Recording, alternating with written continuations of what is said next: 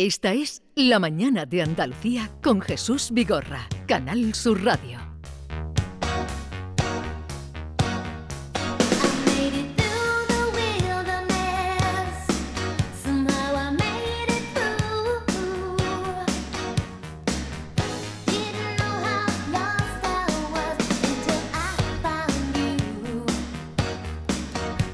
Les vamos a presentar ahora y vamos a hablar con Alana Portero, que es eh, medievalista de formación, escritora, dramaturga, directora escénica y cofundadora de la compañía de teatro Estriga. Escribe sobre cultura, feminismo y activismo LGTB y la realidad de las mujeres trans para varios medios. Acaba de publicar muy recientemente La mala costumbre en la editorial Seis Barral.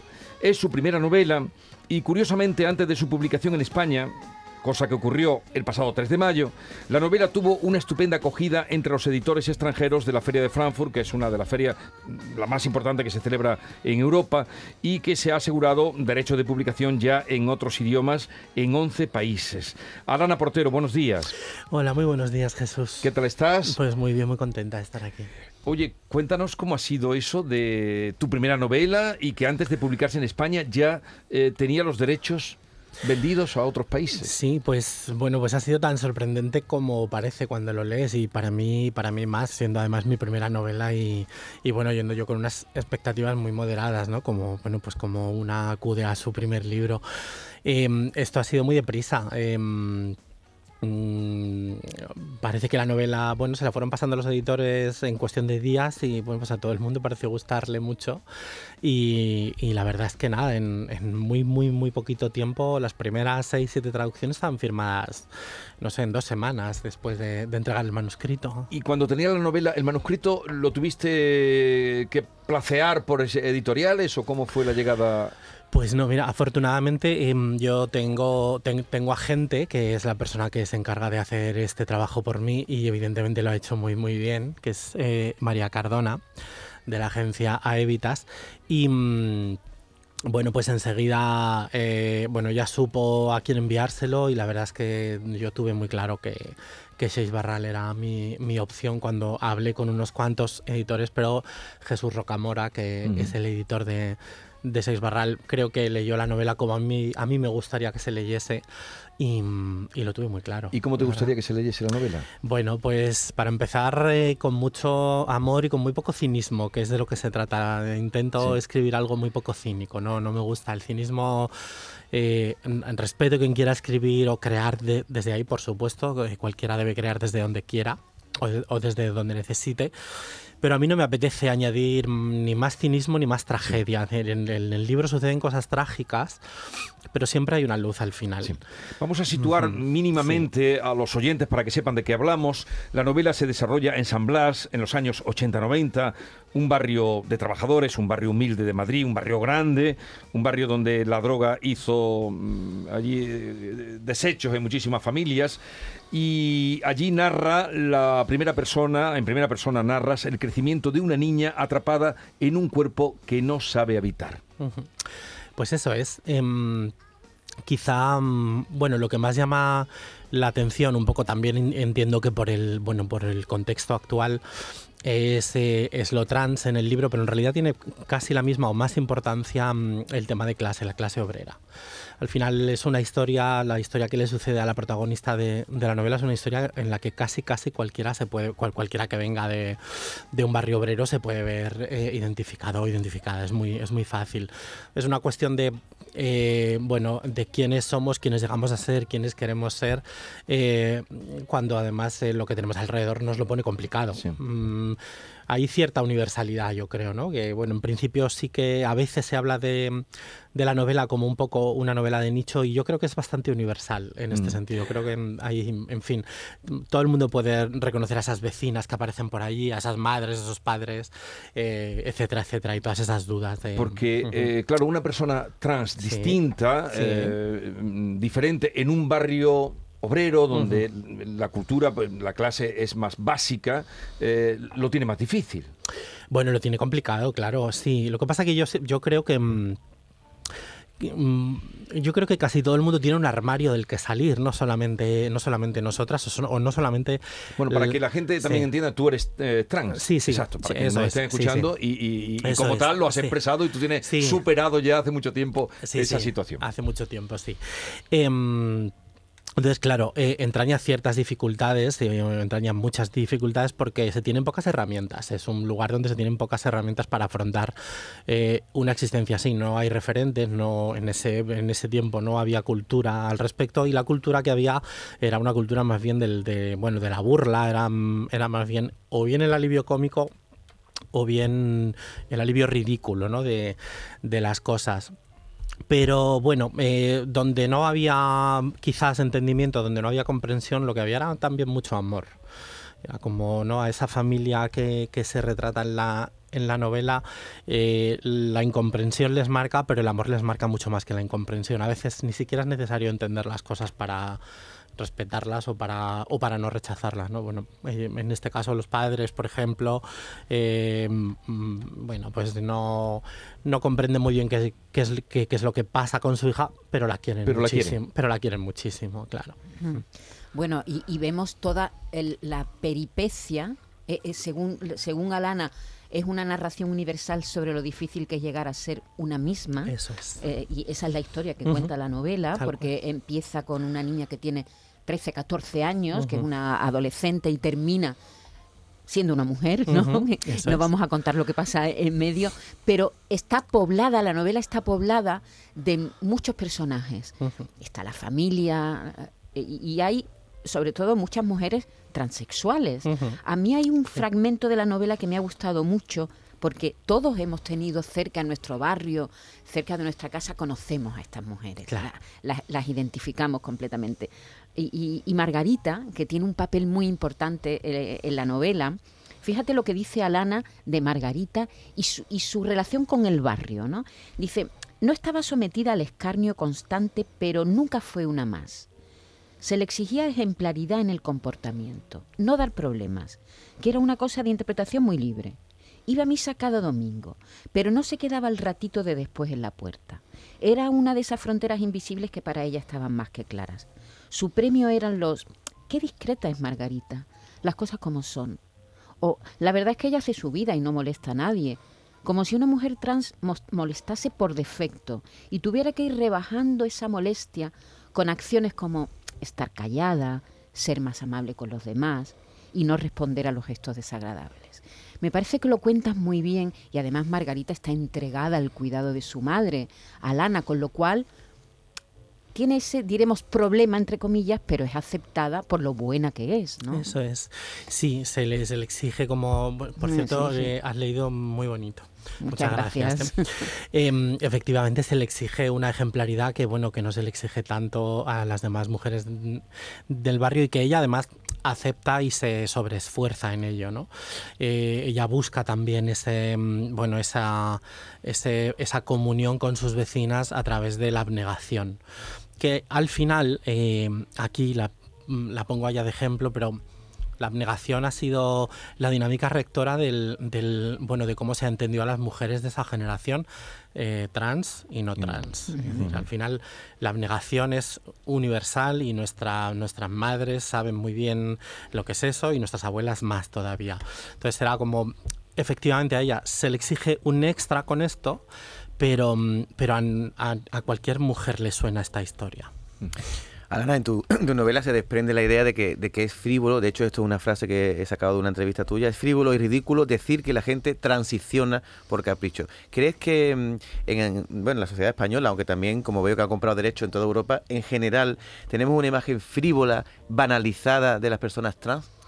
se tenía, desde luego. Yo creo que ya no. O espero que ya no, vaya.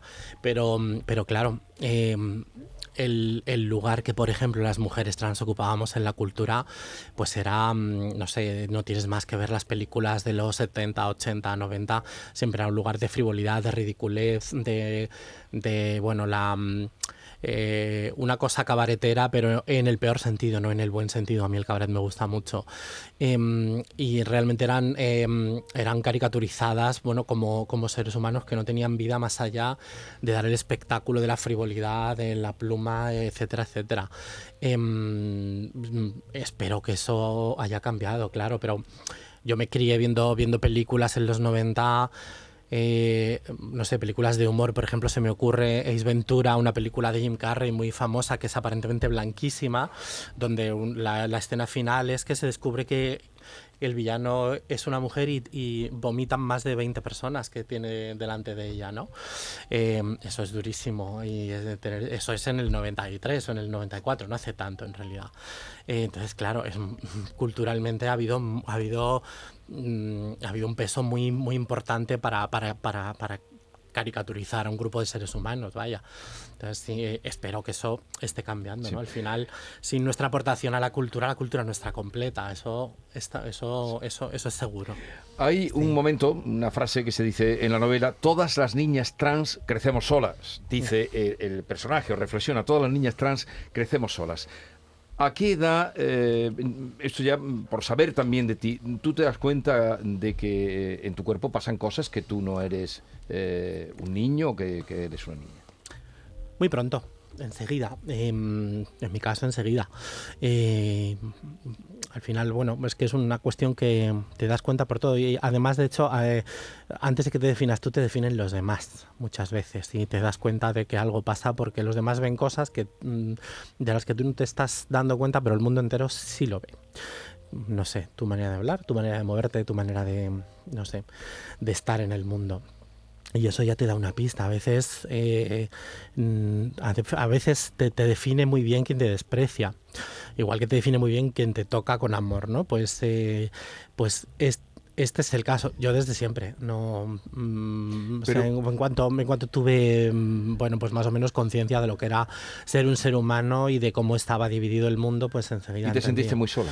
Mucho, muchísimo. Durante mucho tiempo. Mucho tiempo, sí, sí, sí. Ahora estamos ya, la ley trans que se ha aprobado, han pasado muchos años, pero tú te sentiste muy sola y esta frase, aunque tú haces aquí una novela, pero claro, está hecha a base de lo que tú has vivido. Hay cositas que, que, que sí, eh, es, esto es una ficción, claro, perdón, es una ficción, pero evidentemente está trenzada, bueno, pues yo creo que, como, tú has vivido. Claro, como, todos los autores, ¿no? Claro, como todo el mundo que escribe, es decir, al final, pues eh, eh, Muerte en Venecia es Thomas Mann paseando por Venecia y mirando mm. jovencitos. Pero pues esto es igual.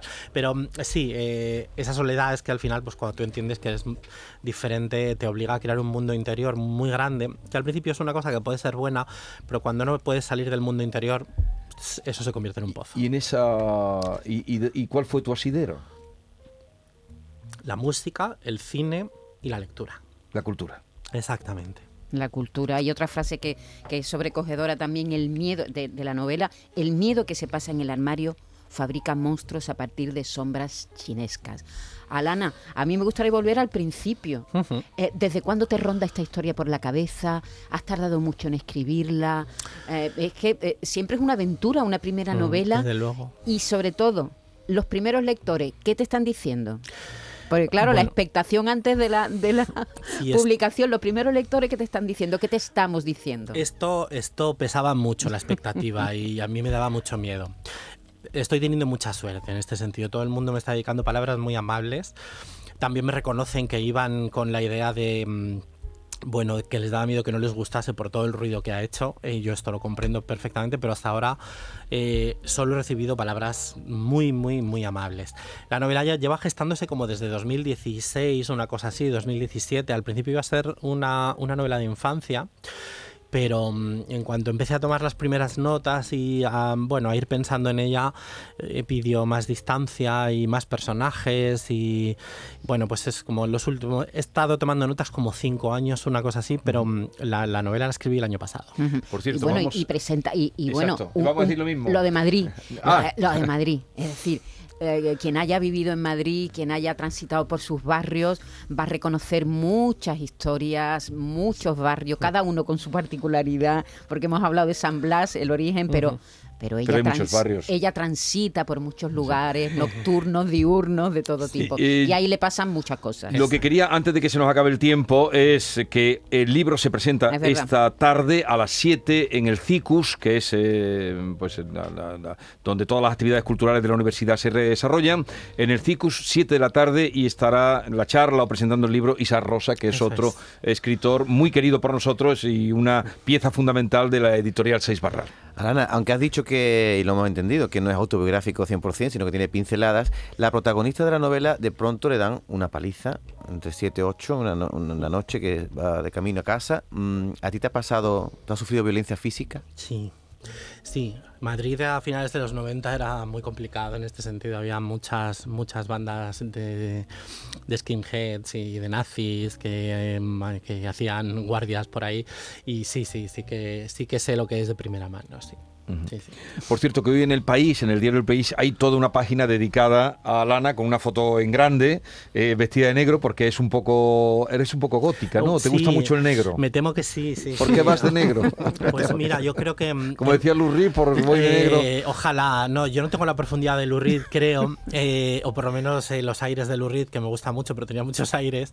Yo mm, creo que esto es, bueno, primero pura estética y después la mitología me llevó a los románticos y los románticos me llevaron al color negro, así de fácil. La literatura, Byron tiene la culpa de casi todo. que por cierto hay mucha referencia, muchas referencias culturales, no solo a la cultura pop a la que ya mm. pertenecemos, también, bueno, a tu formación, ¿no? Se nota ahí que está tu mm. formación clásica, los mitos, en fin, enhorabuena, de verdad. Pues muchísimas gracias. Enhorabuena, Muchas gracias, de verdad, de corazón. ¿Y de qué, de, eh, escribes teatro, diriges teatro, pero la literatura, ya me has contado antes, y eh, ese referente que decías que la cultura te, ayudó, fue tu asidero, ¿de qué te ha salvado la literatura?